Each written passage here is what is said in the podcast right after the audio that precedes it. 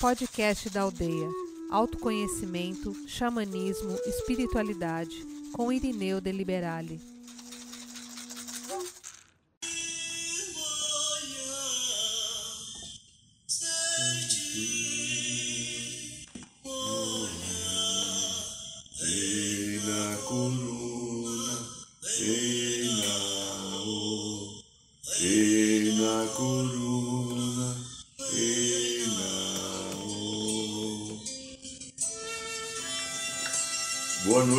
Paulo, boa noite Brasil, boa noite Mãe Terra, boa noite Universo, boa noite meu amigo, minha amiga. Prazer tê-lo aqui conosco mais uma vez, você que é xamã, você que não é mais um programa da aldeia. Sejam todos bem-vindos. E como hoje é segunda-feira, segunda-feira é dia que é regido pelo segundo raio, raio dourado, amor, sabedoria. Faz uma coisa bacana agora, grandinho, grandinha. Feche um pouco os olhos agora, inspire devagar e profundamente. Imagine que através do teu coração você entra em sintonia com energia, bem no centro aqui, está em sintonia com a energia do segundo raio, amor, sabedoria. Segundo raio que é dirigido pelos mestres Confúcio, Arcanjo Jofiel e Constância, é o raio de amor, sabedoria que nos ajuda a curar as ilusões que tanto atrapalham a nossa vida. Inspire que esses queridos seres possam dispensar um grande potencial desse raio, um grande pilar do raio dourado amor sabedoria, que ele vem invadir a nossa vida e nos trazendo a consciência de um bem, de um melhor, de um propósito sagrado, para que eu possa construir a minha trajetória com o equilíbrio necessário.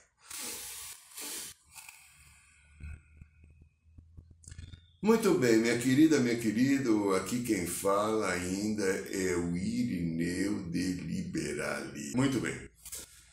E estamos aqui diante de mais um dia, mais uma jornada, quase já terminando o primeiro mês, daqui a pouquinho já entra fevereiro, daqui a pouco vem o carnaval, vem o nosso curso, quinquagésimo curso, resgatando o xamã interior em nome do Pai Divino. Muito bem.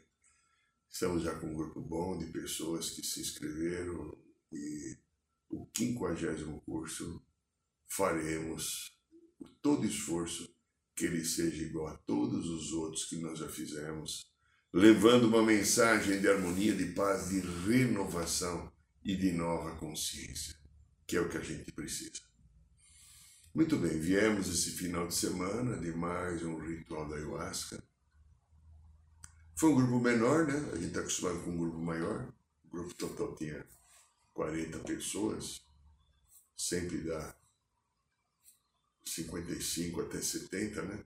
Mas férias, um feriado na quinta-feira que muita gente viajou, né? E vivemos uma experiência fantástica, importante, de muita cura, uma libertação espiritual de todos aqueles que estavam lá e o próximo ritual da ayahuasca não haverá em fevereiro. O próximo ritual para descansar, né, toda a equipe, né, que né, trabalhamos uh, doidivanamente, né, na, no, sábado, né, todos nós, foi como foi muita libertação e nós da aldeia que estamos ancorando o trabalho, nós somos equipe de 11 pessoas para ajudar quem estava lá. a gente ajuda o lado espiritual a fazer as limpezas necessárias, a ancorar as energias. Doamos o nosso ectoplasma também para que as pessoas sejam limpas. Então, há um conjunto de situações né, que, que envolve um trabalho nessa dessa envergadura. Então, o próximo trabalho, o próximo ritual da ayahuasca é no último sábado de março, que eu não lembro agora, não estou com ele aqui, mas o último sábado de março, depois nós vamos divulgar. Muito bem, então a vida está aqui agora e hoje nós temos um, um tema que me veio agora há pouco. Eu tinha ido agora há pouco comprar frutas, legumes e verduras. Conversava com a minha lindinha, que programa vamos fazer hoje? Não tinha a mínima ideia, não vinha nada. Aí quando eu vim subir a escada aqui para chegar no consultório onde estou, tem que subir a escada e quando eu subi a escada cheguei aqui. Primeira coisa que eu faço é ligar o computador para ver se tem. Sentei na cadeira, veio missão. E missão ficou. Missão. É, missão. Missão, missão, missão. Ah, missão é um encargo ou uma incumbência, um propósito. É uma função específica que alguém se confere a si mesmo ou que alguém dá para alguém ou eu passo para alguém. É um compromisso, um dever, uma obrigação a ser executada. Missão é um comprometimento com alguma coisa. E você acha que você nasceu aqui para não se comprometer com nada? né? Hein? Você que é corintiano, ah, que é palmeirense, não importa, né? Não, não. Você acha que você não se comprometeu com nada? Você que gosta muito de quiabo, por exemplo, não se comprometeu com nada? Você que só come carne não se comprometeu com nada? Você que é vegano, você que é budista, você que é umbandista, você que é católico, evangélico, você acha que não se comprometeu com nada? Você que é pai ou você que é mãe, ou você que está sozinho, não se comprometeu com nada? A missão também pode ser um conjunto de pessoas que recebe um encargo para cumprir. Vamos pensar assim, tem, já viu falar essa palavra, né? A missão diplomática, a missão científica, a missão empresarial, a missão cultural, é.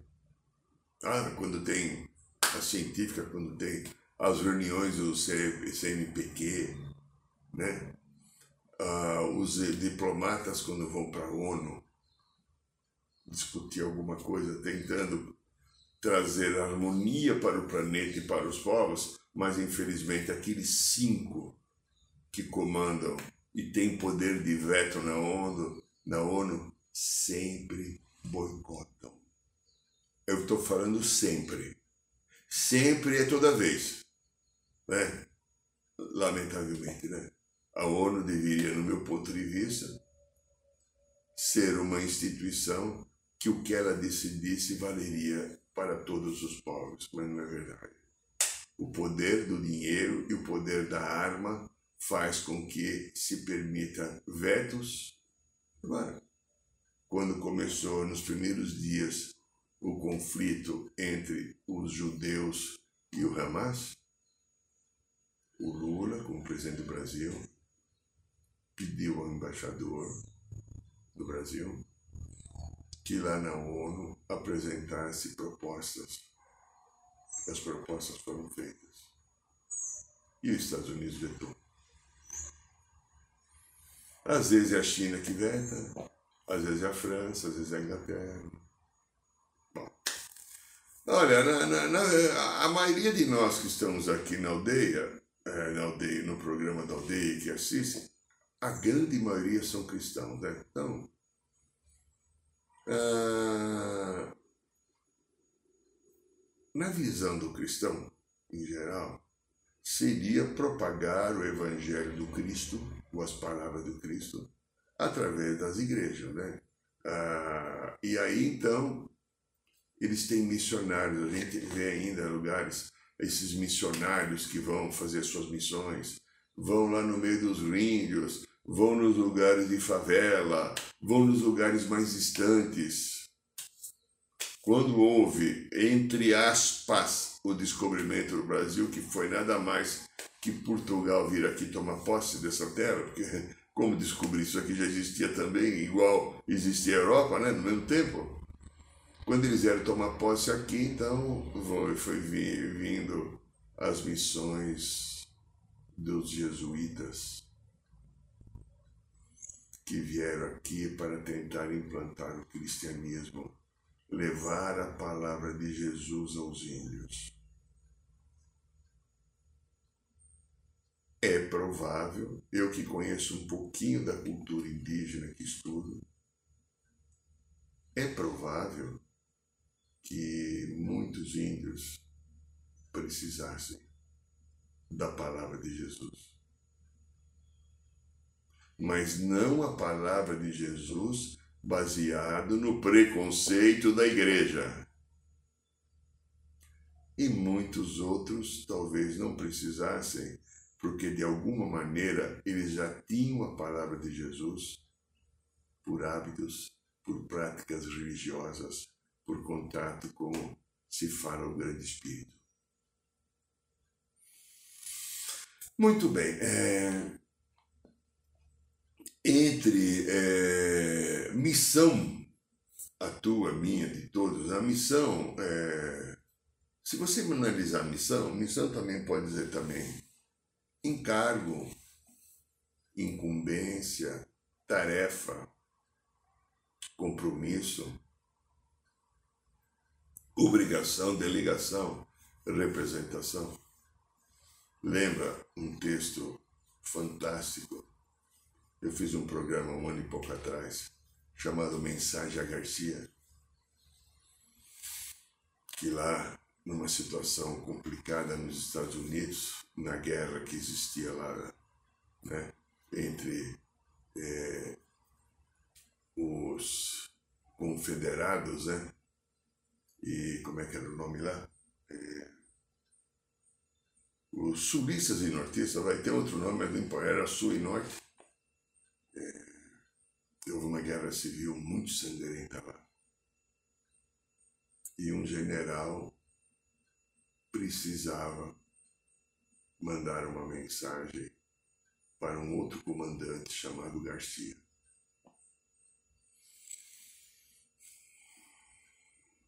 Para fazer ou não fazer alguma coisa.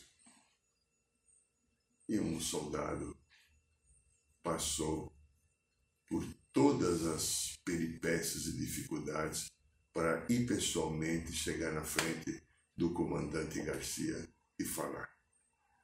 Então, a missão ela pode ter cunhos de matéria, ela pode ter esse cunho científico. Vamos pegar aqui, né? Albert Sabin, né? Albert Sabin,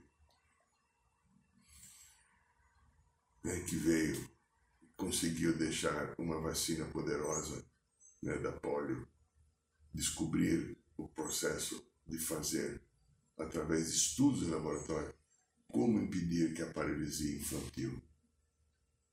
Né? Que coisa só fantástica, né? Algumas pessoas que vêm com Vou pegar agora uma história recente, em 69, o homem pisou na Lua. Aqueles três astronautas. É uma missão. Tem que ser alguém muito especial para ir até lá e viver essa história. Além do preparo físico, psicológico, emocional, tem que ter o espiritual também.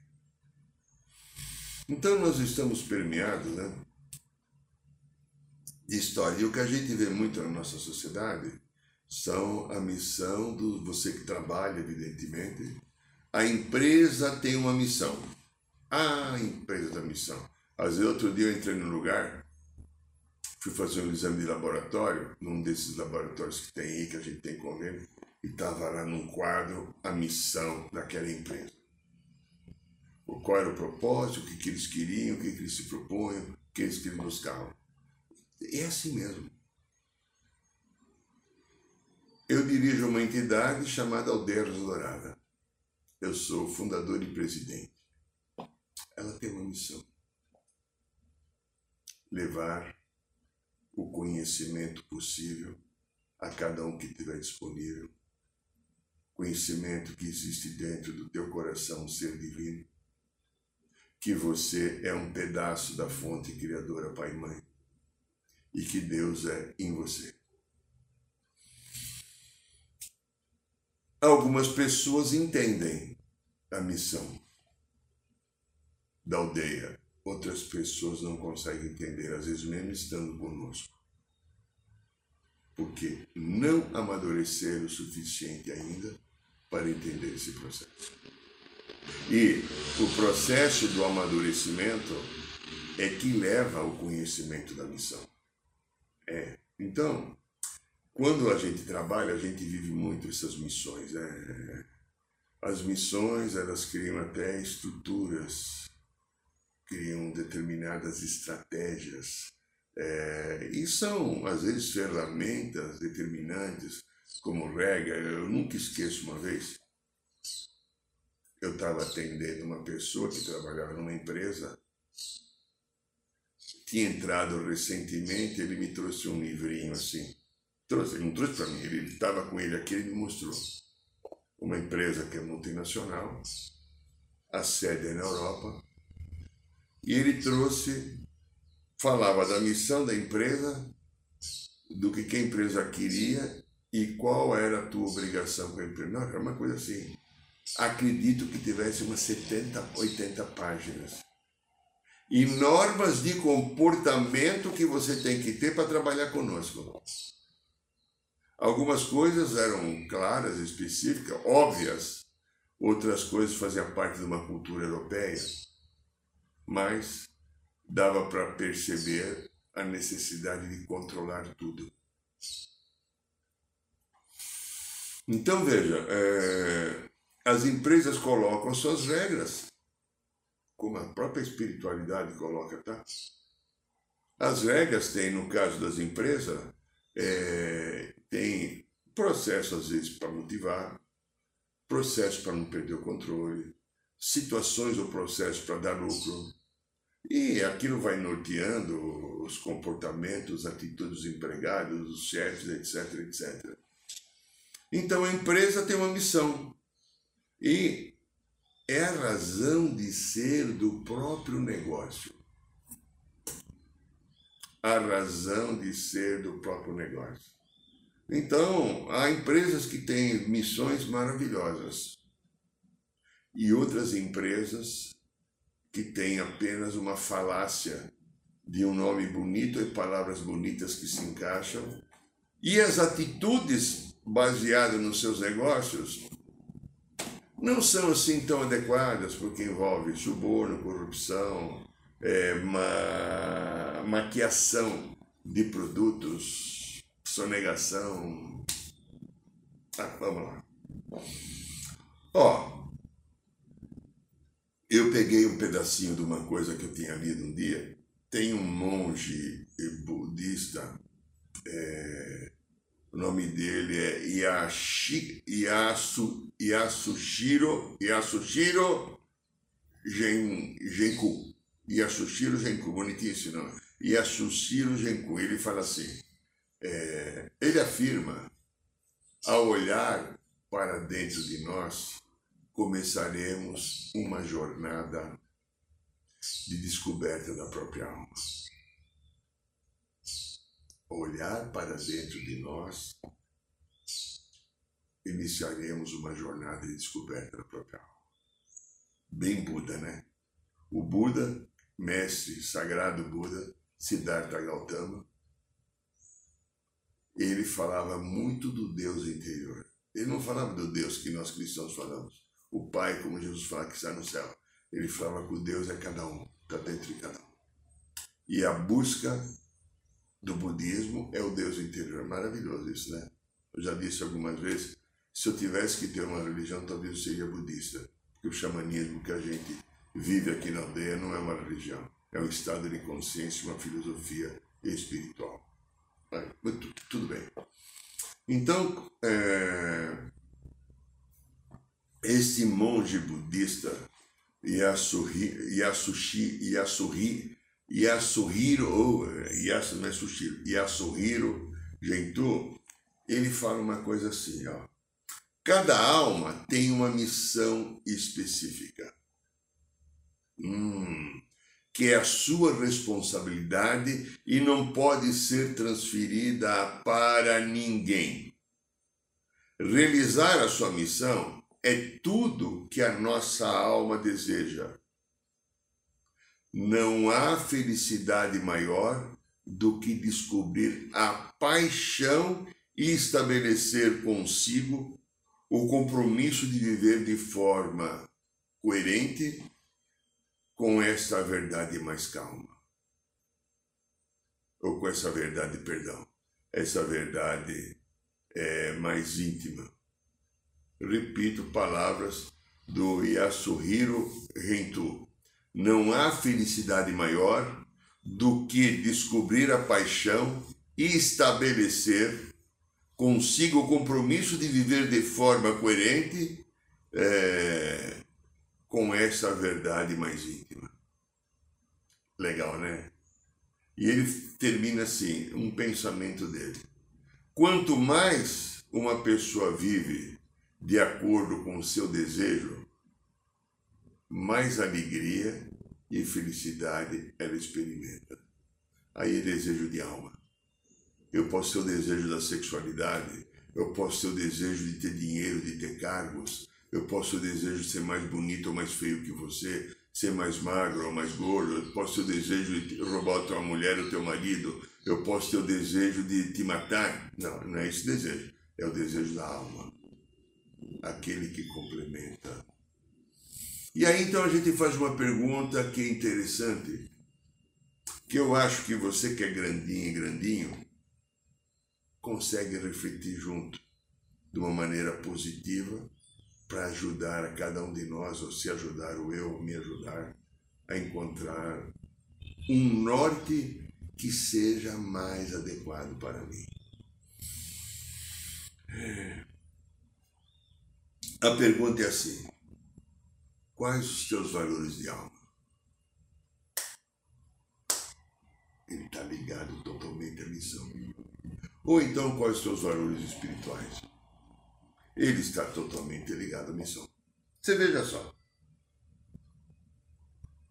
Quando a gente pega a história da humanidade, nós que vivemos hoje dentro do cristianismo, claro, coisas que ocorreram, a gente tem, se você buscar lá no, no Antigo Egito, você vai encontrar histórias de mais de 5 mil anos. Entre o povo judeu também você vai encontrar história de 5 mil anos, 5.700 anos, desde Abraão. Se você buscar a história dos aborígenes australianos, a história deles passa de 40 mil anos de informações que ele tem. Mas essas informações são orais, não estão em livros, não estão em compêndios e bibliotecas. Então, aquilo que ficou depois do último grande dilúvio, que foi uns 12 mil e poucos anos atrás, quando a humanidade, devido às suas próprias atitudes, teve que começar de novo a nossa caminhada e nós estamos lá, nós estivemos, eu e você estivemos nesse dilúvio, participamos daquilo que aconteceu e começamos de novo a reciclar para melhorar a nossa vibração, para termos mais compaixão, para termos mais generosidade, para aprender o mecanismo e o sistema do amor incondicional, que só a partir do Cristo ficou mais claro, né? De Jesus. Então, a primeira pessoa que me vem na memória que não foi um guerreiro, um conquistador, um exterminador de seres, é Moisés, né? Moisés, ele nasceu no Egito há mais ou menos 1446 anos antes de Cristo. E dizem que na história dele, se não me engano, ele viveu Naquele tempo, eu não lembro o nome do faraó que Moisés nasceu, o faraó havia mandado matar todos os primogênitos masculinos né, no nascimento. E a mãe de Moisés colocou Moisés num rio e sabia que este rio passaria dentro do palácio. E quando num cestinho, num cesto, a princesa viu o cesto junto com uma, um uma serviçal dela, que provavelmente era escrava naquele tempo, era assim, viu a criança e pegou. A criança era judia. E durante quase 40 anos foi tratado como um egípcio. Não vou entrar em tantos detalhes, depois se descobriu a sua herança, a sua tradição. Ele viveu então dentro do palácio junto do faraó. Teve missões, teve coisas importantes. Viveu papéis, nossa, secas, pragas de gafanhoto, quanta coisa ele viveu. E quando ele se percebeu e descobriu é, quem ele era, ele renunciou à cidadania egípcia e foi viver entre os seus no judaísmo, dando a sua comunidade. A partir daí, os judeus eram considerados inimigo. Aí veio os dez mandamentos, tem tudo aquilo né, que aconteceu. Então, esse ser, Moisés, teve uma importante missão. Mas teve um outro também, que teve também uma importante missão, que foi o Buda, o Senhor Buda. O Buda, ele nasceu na Índia em 563 a.C. e viveu até 483. Então ele viveu mais ou menos é, 60 anos.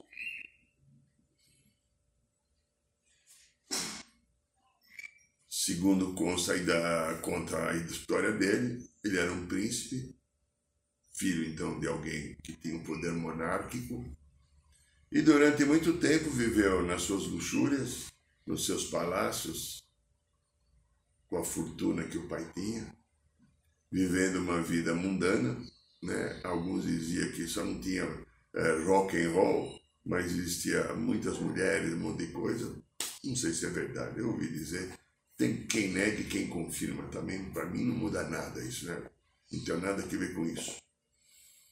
E num determinado momento ele teve um chamado e ele passou então a procurar uma verdade. E teria sido um dia dele, sentado debaixo de uma árvore que ele sentiu a iluminação. O que, é sentir a iluminação? Ele sentiu o contato com o seu espírito eterno. O eu superior, Cristo do coração e a fonte do Espírito Sagrado. E aí ele começou uma missão. Largou tudo aquilo que ele tinha herdado de herança da família, do pai, etc. Largou seu principado e foi viver como se fosse um monge, pregando a descoberta do Deus interior. Que missão maravilhosa! Quantos budistas tem no mundo? Aí depois, tem o Mestre Jesus, deixa ele para lá um pouquinho. Mais um pouquinho para frente, são pessoas que vêm para trazer determinadas mudanças. Aí veio Maomé. Maomé veio mais ou menos no ano 570 depois de Cristo, numa região chamada Meca, que hoje é Arábia Saudita. Naquele tempo não existia esse país, né? Arábia Saudita. E ele também teve a sua iluminação, ele também teve as suas percepções fantásticas e veio trazer uma regra de conduta em que Moisés e Jesus não tinham conseguido atingir o povo árabe de maneira geral. Então ele foi o grande mensageiro que veio trazer valores de alma espiritual para a reflexão de um povo. Muitos seguem isso de uma maneira exemplar, ética, para um bem comum, como muitos cristãos também e como muitos judeus, mas outros que são radicais, que não entenderam a mensagem, se tornam até homens ou mulheres bombas. Eu me explodo, não importa o que acontece comigo, eu matei você. São os xiitas radicais. Então, o que eu estou querendo dizer? O universo tem trazido sempre para nós possibilidades e mensageiros que vêm trazer caminhos para a nossa missão.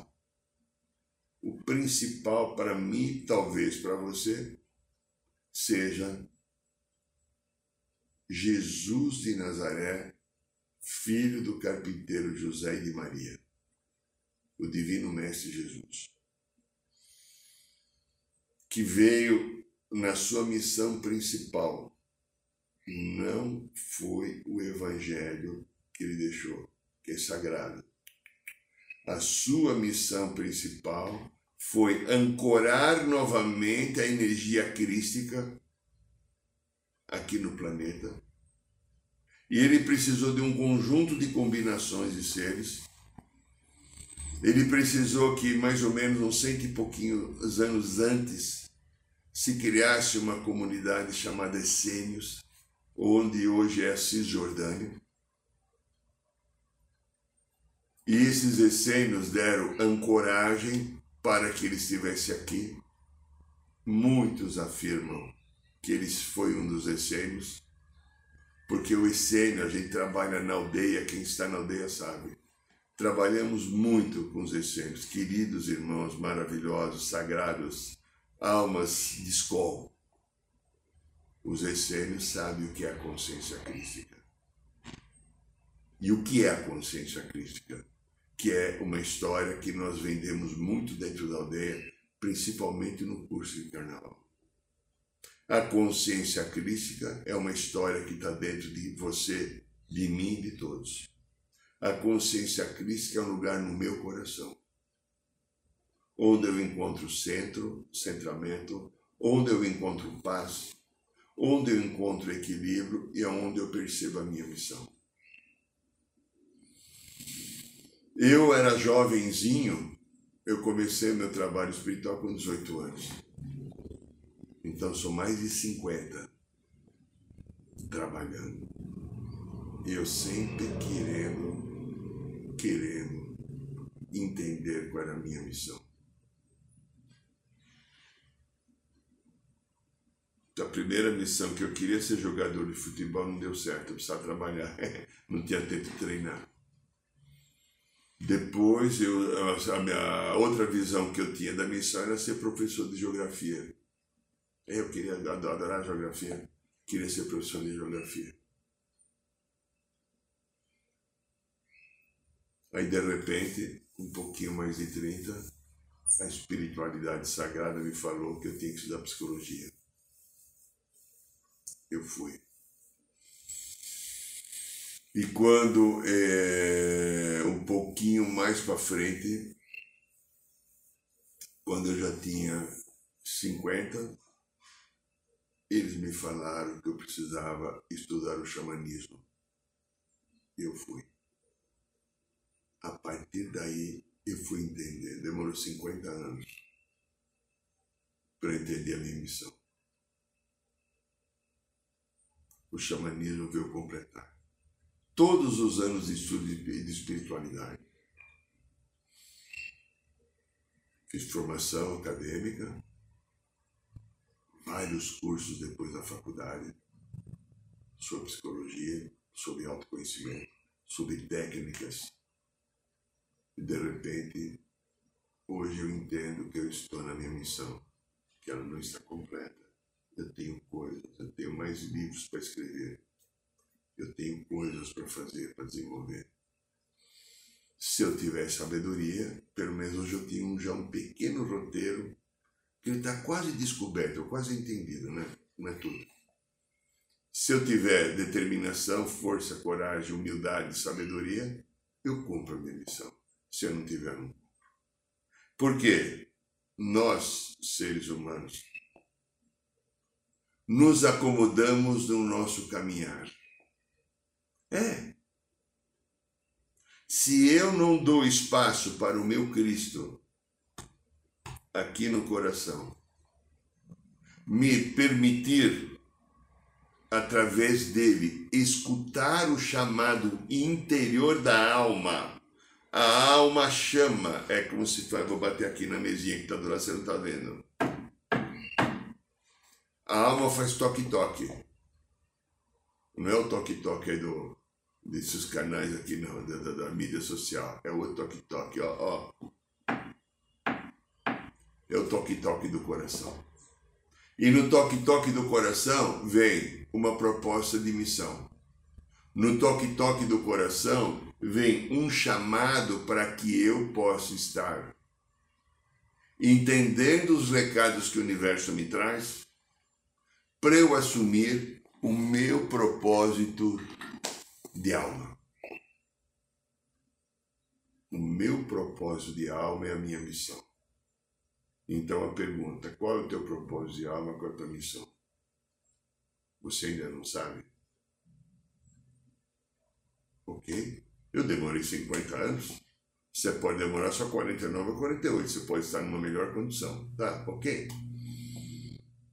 Qual é a tua missão, propósito de alma? O caminho só pode ser do coração.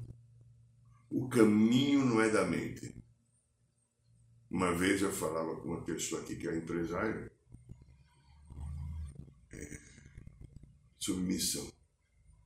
Falou assim, é, eu acho que eu não tenho missão nenhuma, né? Não sei. Você tem uma missão, você faz, dirige um trabalho espiritual. Eu falei, você acha que não tem? Quantos funcionários você tem, X?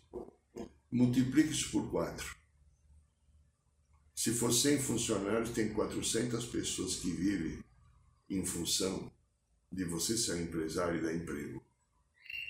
Se alimentam, compram remédio, pagam aluguel, prestação, estudam. Ou não havia pensado nisso, então pensa. Eu nunca esqueço, já contei aqui, quando o ex-presidente Collor lançou Plano Cruzado que ele deixou eu, você e os outros que estão naquele tempo por aqui, com 50 mil, acho que era cruzados ou cruzeiros, já não lembro mais que dinheiro que era. E pegou tudo que está na poupança no banco. Eu vi uns dias depois, numa rádio, uma entrevista com o José Emílio de Moraes, que era o presidente do grupo Votorantim, que chegou a ser até candidato depois a governador, e depois ele parou política e falou é a maior sujeira do mundo, a opinião dele, não quis mais.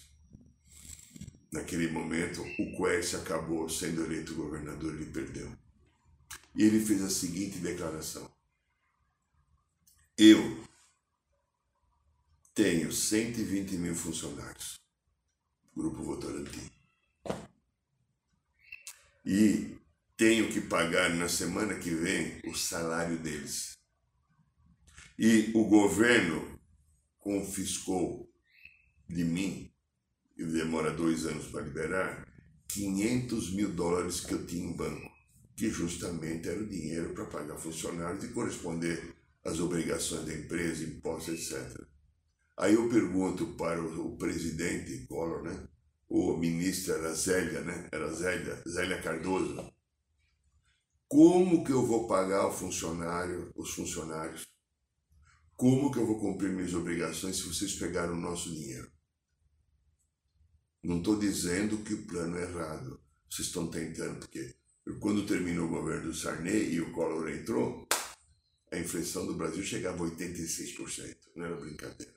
Você no mercado, ah, naquele tempo, não tinha o olhar, aquele olharzinho da, do, do, do, que, que faz a leitura, é, então tinha etiquetagem você corria na, na, na gândola, gândola do supermercado, pegar o alimento antes do cara colocar nova etiqueta porque está com o preço de ontem.